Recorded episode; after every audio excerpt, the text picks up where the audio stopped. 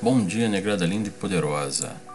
Hoje é segunda-feira, dia 15 de junho de 2020. Eu sou Ricardo Nego Rick e esse é o CPN Indica, sua bússola diária sobre fatos e notícias da África e da diáspora negra no Brasil e no mundo. E Ruanda começa a colher os bons frutos da rápida resposta que deu contra o coronavírus. As ações precoces e decisivas de Ruanda para fechar suas fronteiras e impor um bloqueio estão recompensando Ruanda com poucas infecções e apenas duas mortes registradas por coronavírus, apesar da economia estar sofrendo com os bloqueios. Afinal, a economia de Ruanda depende muito do turismo e das conferências internacionais que realiza. E, de acordo com as autoridades, os perigos para a vida selvagem causados pelos vírus tornaram obrigatório que eles fechassem os parques.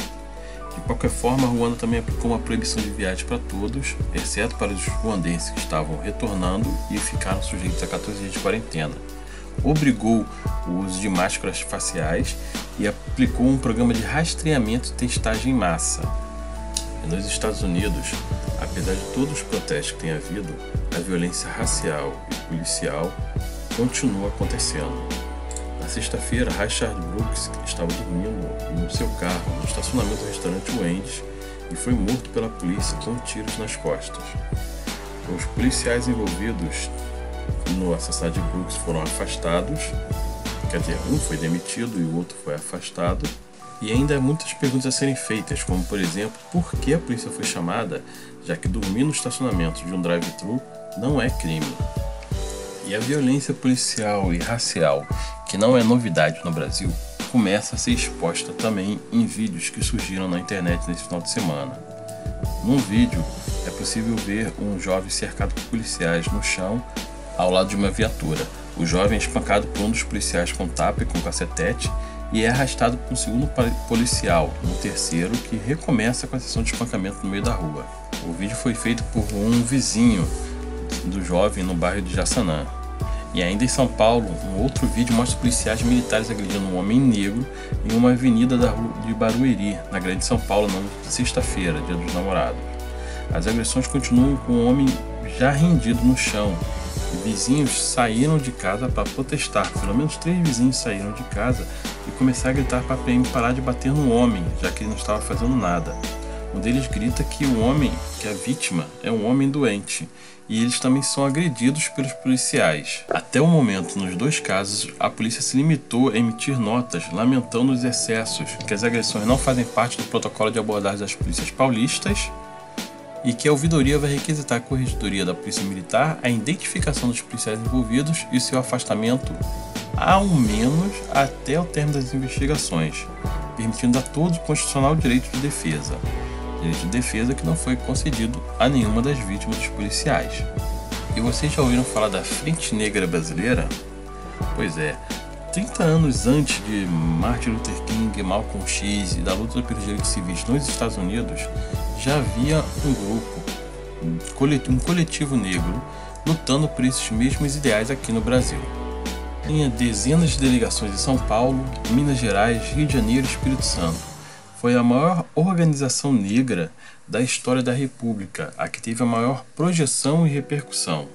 Estima-se que a Frente Negra Brasileira contava com 8 a 50 mil pessoas, muitas delas que faziam parte de uma pequena classe média formada por professores e funcionários públicos. E para você fazer parte, você tinha que pagar uma taxa de inscrição e uma mensalidade que financiava a organização.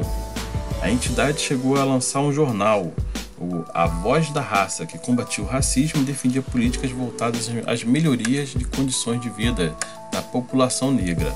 E também oferecia uma série de atividades aos sócios, como bailes, festas, aulas de música, atendimento médico e palestras sobre questões raciais e a situação política.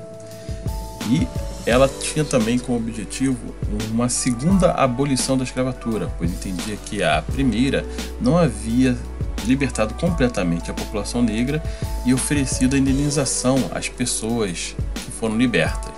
Porém, diferente dos movimentos atuais, a Frente Negra Brasileira não afirmava que a África e as suas manifestações culturais, como as religiões de matriz africana, eram importantes para a identidade do, da pessoa negra.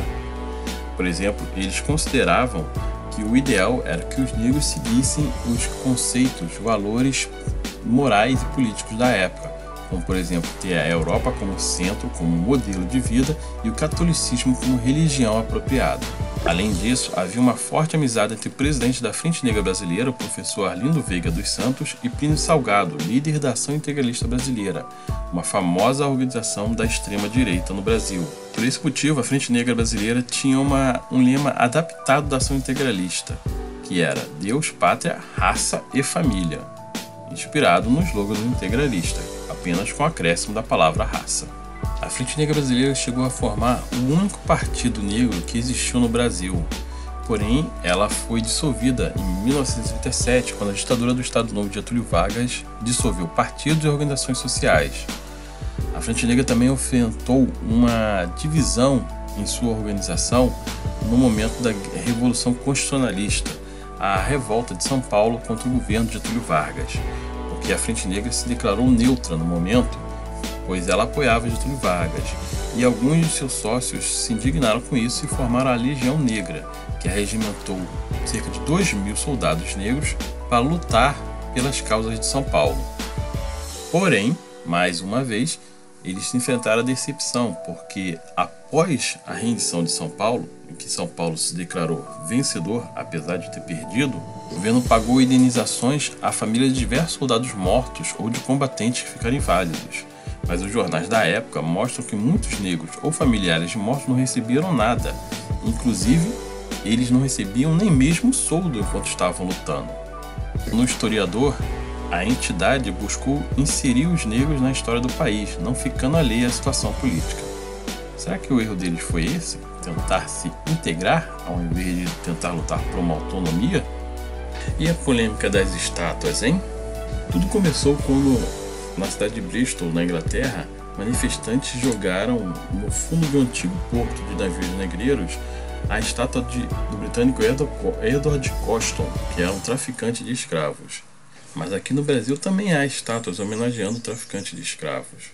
Em Salvador, o porto onde chegou quase um terço dos africanos trazidos ao Brasil, a homenagem a um dos principais traficantes de escravizados continua intocada diante de uma praça pública no centro da cidade. A estátua do português Joaquim Pereira Marinho, que fica diante do Hospital Santa Isabel, no Largo de Nazaré, na capital baiana, é um exemplo de como o país ainda lida com a memória da escravidão, de acordo com um grupo de historiadores que decidiu mapear as homenagens desse tipo na cidade de Salvador. E o pior é que o homenageado ele, é, não era de uma família proprietária de escravos como Edward Colston, na Inglaterra ele entrou no negócio de tráfico de escravos depois que o tra trazer pessoas negras para o Brasil como escravas tinha sido proibida. Ele chegou a fundar uma empresa, a Companhia União Africana, para fazer comércio legal com a África e graças ao contato que tinha em Cuba, onde a venda de escravos ainda era legal, ele mantinha sua atividade. E como ele ganhou uma estátua no centro de Salvador? Acontece que Marinho usou seu dinheiro para ajudar vítimas de tragédias e da seca em estados do Nordeste, apoiava obras de caridade, fez reparos em bairro de Salvador e se tornou patrono da Santa Casa de Misericórdia, uma das principais tradições institucionais vindas de Portugal para o Brasil. E também fornecia crédito a comerciantes e conferia status aos poderosos da época. Quando ele morreu, ele deixou uma fortuna de 8 mil contos de réis, o equivalente a cerca de 1 bilhão em valores atuais, e 227 imóveis em seu nome, somente na capital baiana. Em seu testamento, ele dizia ter a consciência tranquila de passar para a vida eterna sem nunca haver concorrido para o mal de meu semelhante. O Diário da Bahia, um importante jornal da época, escreveu após sua morte em 1887 que não sabemos e nem desejamos saber que em nada isto nos interessa se o senhor Conde de Pereira Marinho prejudicou alguém no correr de sua assistência. Tadinho. Na França, cinco homens invadiram um museu em Paris para fazer uma expropriação de riquezas da África. Os homens foram filmados dentro do museu, reaberto desde terça-feira, e o vídeo foi publicado na internet. Um deles, que se apresenta como cidadão da República Democrática do Congo, aparece desaparafusando uma obra auxiliado por outro, antes de carregá-la pelos corredores. Nas imagens, o homem faz críticas à França e diz à polícia que decidimos recuperar o que nos pertence. Esses bens nos foram roubados durante a colonização e vamos embora com nosso bem. Nós o levaremos para casa. O ministro da Cultura, Frank Hess, classificou o ato como um atentado contra o patrimônio comunicado. Embora o debate sobre a devolução de obras do continente africano seja legítimo, não justifica esse tipo de ação, acrescentou Riester. A partir de hoje teremos sempre uma ou mais pessoas negras de diversas áreas profissionais e artísticas para compartilhar o seu conhecimento ou sua arte. E no programa de hoje estreia a coluna da Black Health com Nego Alan. Fala meu povo, tudo certo? Nego Alan do Black Health na área. Bom, é o seguinte, a partir de agora eu estarei toda semana aqui no programa fazendo aquelas dicas delicinhas sobre saúde, nutrição e atividade física. Vão ser aquelas dicas top, o famoso pulo do gato para facilitar a sua vida quando se falar de hábitos saudáveis. Bom, a gente vai falar de suplementos, alimentos, tipo de dieta, atualidades da área, muita coisa. É muita coisa mesmo que dá pra gente conversar aqui. Então é isso. Vem com preto porque eu vou te livrar do famigerado terrorismo nutricional. Então tá. Toda segunda-feira você vai ver essa voz gostosa explicando tudo de forma bem simples e fácil de entender. Temos encontro marcado toda segunda-feira, combinado? É isso. Bom, para começar hoje, vamos falar sobre como seguir dieta. A dieta é um plano alimentar feito por um nutricionista com os tipos e quantidades de alimentos prescrito exclusivamente para você. Exatamente. O que funciona para Maria não funciona para Joana. O que funciona para Ricardo não funciona para Eduardo. Ok? Então tá.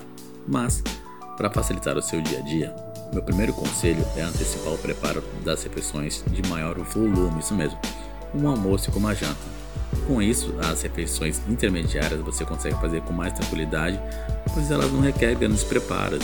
Pegou a ideia? Bom, outro conselho: tente criar uma rotina e uma organização para você.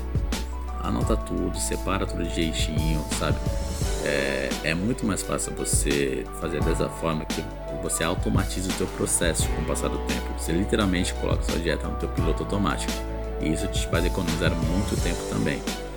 Bom, e por último, e não menos importante, não se martirize caso tenha pisado na bola. Isso mesmo, comer alguma coisa fora da dieta, calma, relaxa, saiba voltar para a dieta. Essas pisadas na bola, elas são normais, porém, porém, elas precisam ser exceção e não a regra. Combinado? Bom, acho que é isso por primeiro. Eu espero que tenham gostado, espero ter ajudado. Me sigam no Instagram, blackhealth, ou no arroba negoalan com dois Gs e dois L's, que eu tô sempre postando alguns conteúdos bem top lá sobre isso, tá bom? Beijos do preto e é isso. Fui! Por hoje é só. A nossa dica de hoje é a live da Negra Cerveja Sommelier, vai bater um papo com o mestre cervejeiro da Eden Beer às 19 horas no Instagram dela. Vamos deixar aqui no nosso Instagram um post com um manifesto com racismo não há democracia, organizado pela Coalizão Negra por Direitos. Deixa o link aqui na bio das nossas páginas no Instagram e vamos compartilhar também nas nossas páginas do Facebook. Por hoje é só, galera. Tenham todos um bom dia, se cuidem, fiquem em casa se não precisar sair e até amanhã.